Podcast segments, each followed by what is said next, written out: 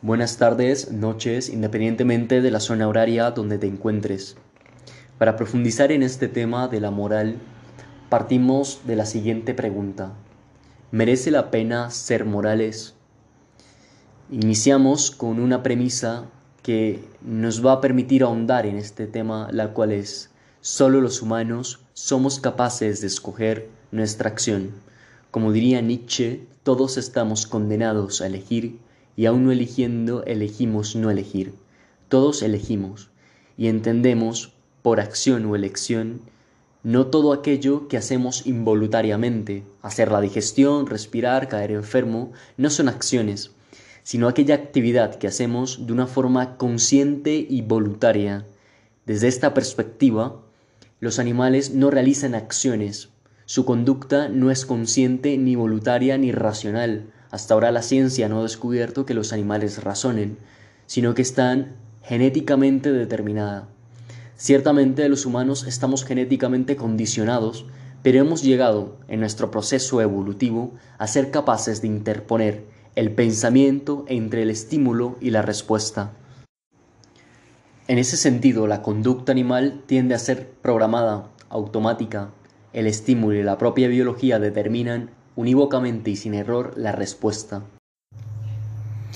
Al contrario, la conducta humana a menudo es parecida a la conducta animal, pero el ser humano, un organismo bastante complejo, porque un ser humano, incluso dirán algunos pensadores como Feynman, es un ser casi anatural. Una piedra seguirá siendo una piedra, un, árbol seguirá siendo un árbol, pero un ser humano nunca seguirá siendo el mismo, constantemente está cambiando con las circunstancias, las situaciones y los momentos históricos que lo comprometen constantemente y comprometen su acción humana. Ese ser humano tan complejo y tan cambiante necesita hacerse cargo de la situación y escoger una de las diferentes posibilidades que les da el mundo, con su libertad y responsabilidad. Le es preciso decidir y elegir, y no solamente eso, sino también justificar su acción. En las acciones humanas confluyen elementos como los motivos, las intenciones, los fines, los resultados, los objetivos, las metas, las consecuencias. Todos queremos que nuestras acciones tengan un sentido para los otros y que ese sentido eh, sea comprensible para aquellos que nos rodean, que están en nuestro eh, contexto próximo, como nuestra familia, eh, nuestra comunidad, etc. Por todo eso, nos es preciso justificar o hacer justa nuestra acción. Por otra parte, los humanos podemos cerrar los ojos a esta necesidad de nuestra especie y vivir de una forma típicamente animal. Solo nos es preciso pasar de justificar las acciones y olvidando la propia racionalidad. Por ende, según cómo asumamos nuestra posibilidad de escoger y justificar nuestras acciones, podemos hablar de diferentes tipos de personas. En un primer momento nos encontramos con las personas morales. Son personas que se plantean los problemas morales, que quieren justificar su comportamiento, razonando su decisión y actuación. Una segunda persona eh, son las personas inmorales, que al contrario de, de las personas morales, reconocen las normas y los valores de su sociedad, pero los infringen y viven a espaldas a ellos, poniendo el propio interés por delante de todo. Solo respetan las normas y de eso se desprende un beneficio propio. Para los inmorales es imprescindible que los demás sí respeten las normas. Del contrario, tendrían que replantear su actuación. Una tercera persona que se enmarca en nuestra sociedad o tipo de persona son las personas amorales personas que no aceptan la necesidad de justificar su comportamiento, indiferentes a cualquier cuestión moral e incapaces de una preocupación moral por las otras personas, por su entorno.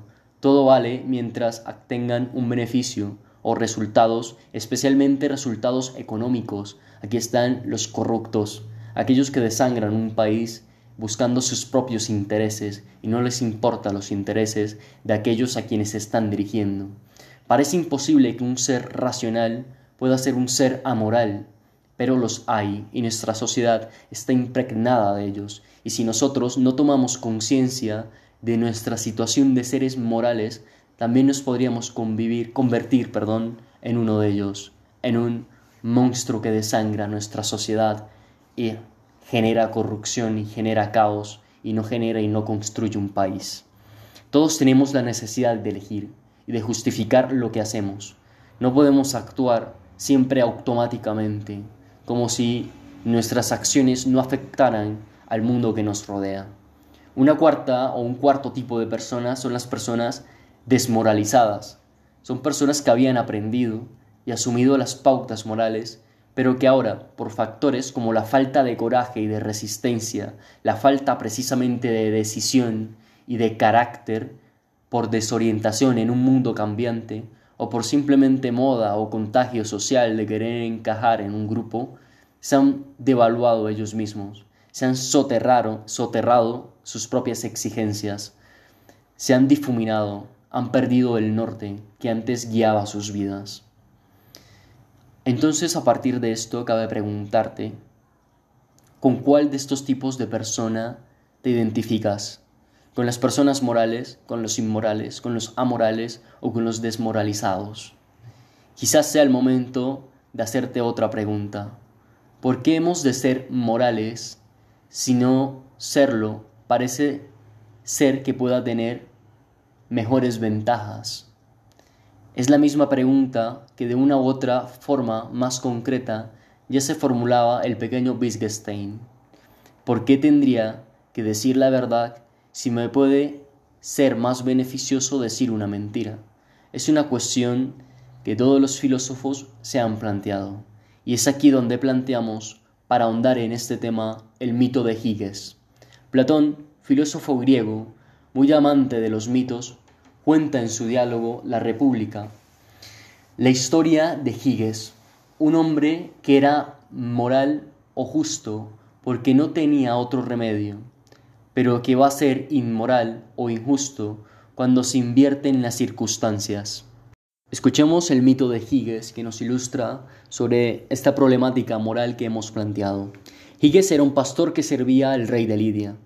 Estaba un día, como de costumbre, con su rebaño en las montañas cuando se desató una fuerte tormenta. Repentinamente, de un tirón, se abrió un trozo de tierra y se hizo una honda grieta. El pastor, maravillado, bajó por aquella hendidura y, entre otras cosas prodigiosas, contempló un caballo de bronce, vacío, con unas pequeñas puertas. Asomó la cabeza y se encontró con un cadáver de talla superior a la humana. Estaba desnudo y solo tenía en un dedo un anillo de oro. Higgins sacó el anillo y salió de allí.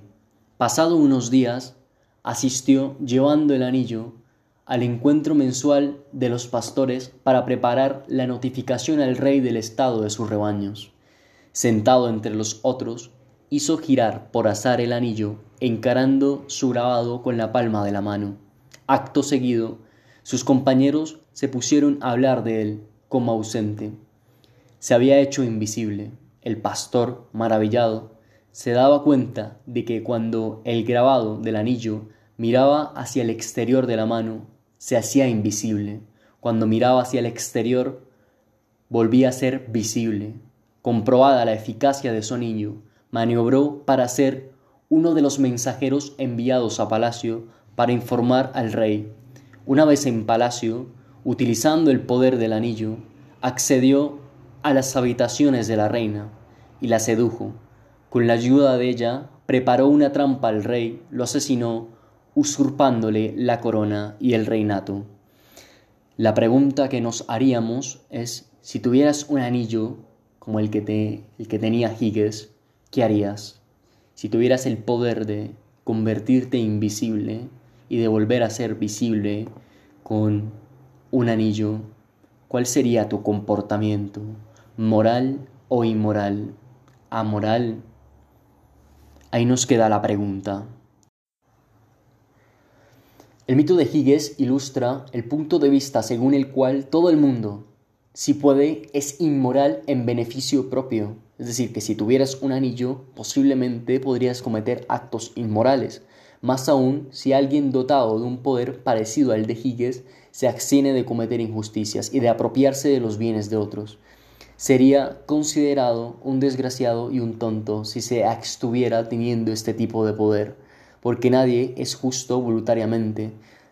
Todo el que puede es injusto y la injusticia es más ventajosa que la justicia según este punto de vista. Pero, ¿cómo podemos sospechar? ¿No es este el punto de vista que defiende Platón, el portavoz de su pensamiento, Sócrates? Está convencido de que por muchos beneficios que aparentemente se puedan sacar de una actuación injusta, esta no es respetada ni por aquel que la hace. El comportamiento de un hombre injusto es insostenible. Avanzando, este pensador, Sócrates, afirma que los humanos no podemos sino esconder las acciones injustas. Quien las hace solo puede vivir disimulando, protegiéndose y temiendo que los otros actúen como él. Vivir así no es vivir feliz, es vivir con miedo, vivir desde la corrupción, vivir desde ese lado oscuro de la vida que no te permite encontrarle un sentido. Por otra parte, el mito de Higgins insinúa el modelo de comportamiento del hombre moral, el que actúa con justicia pudiendo actuar injustamente como si poseyese un anillo, es decir, que el hombre moral es aquel que aun teniendo un poder de cometer injusticias no las comete, sino que prima el bien común, el bien mayor. Aparte del mito de Higgins, es innegable que una persona puede actuar injustamente y no puede pasarle aparentemente nada. Es por ello que, independientemente de los muy respetables móviles religiosos, de las imposiciones por parte de alguna autoridad, de premios o castigos, aún seguimos preguntándonos por qué merece la pena ser una persona moral. En nuestros mejores y más generosos momentos, sabemos el tipo de persona que nuestro yo más íntimo desea ser. No nos importa solo el, solo el tipo de persona que somos, sino también el tipo de persona que, como seres racionales y libres, pensamos que estamos llamados o destinados a ser. Ser fiel a este yo mejor se centra más que la autorrealización, la autooptimización, o sea, la realización de lo mejor que hay en nosotros. Este es nuestro deber y aquí se encuentra el corazón de la moralidad. Como diría Nicolás Recher, la actividad moral es un requisito esencial para la autoestima adecuada de un ser racional. Fracasar a este respecto es dañarse a uno mismo, donde más duele y donde más debe doler, en la imagen que uno tiene de sí mismo. Este esfuerzo moral merece la pena porque permite estar en buenas relaciones con uno mismo y indudablemente hace crecer la autoestima, la imagen que uno tiene de sí mismo. ¿No implica eso un aumento de nuestro bienestar? Por ello, uno de los retos que toda persona tiene en la vida es de evitar ser un imbécil. No un imbécil en el sentido psicológico de persona que sufre alguna patología mental, como se ha etiquetado o estereotipado en nuestra sociedad, sino imbécil en su sentido original, de persona físicamente sana, pero que necesita un bastón de soporte para ir a por la vida. Es sabido que la palabra imbécil deriva del latín baculus, que significa bastón. Así, un imbécil moral es aquella persona que necesita un apoyo exterior a ella misma, como por ejemplo la opinión de las otras, que tiene su capacidad crítica o su conciencia desactivada. Lo contrario de ser moralmente imbécil es tener conciencia. ¿En qué consiste esa conciencia que nos curará de la imbecilidad moral? Fundamentalmente en los siguientes rasgos. Primero, saber que no todo da igual, porque queremos realmente vivir y además vivir bien y humanamente bien con los otros. Segundo, ponernos en, los, en el lugar de los otros, es decir, antes de hacer o cometer una acción que afecte contra la vida del otro, tenemos que ponernos en su lugar y comprender que el otro, al igual que nosotros, también siente y experimenta la vida y experimenta el sufrimiento, es decir, tener empatía frente al otro. Tercero, renunciar a buscar coartadas que disimulen que somos libres y por tanto razonablemente responsables de las consecuencias de nuestros actos. Y, por último, ser moral implica buscar racionalmente la manera de vivir mejor, de llevar una vida junto con los otros seres humanos. Esta exigencia solo se, solo se satisface siendo una persona reflexiva, responsable y libre, lo cual nos aleja de toda imbecilidad moral. Por ello, cabe preguntarte, ¿realmente estás aplicando la moral en tu vida o eres un imbécil moral? ¿Realmente eres una persona moral que tiene una conciencia reflexiva que puede determinar qué actos le beneficien así, es decir, no en un beneficio económico, no en un beneficio eh, que busque dañar a los otros, sino un beneficio humano, que busque construir tu vida para que puedas construir la vida de los otros. ¿Eres moral o eres amoral o estás desmoralizado?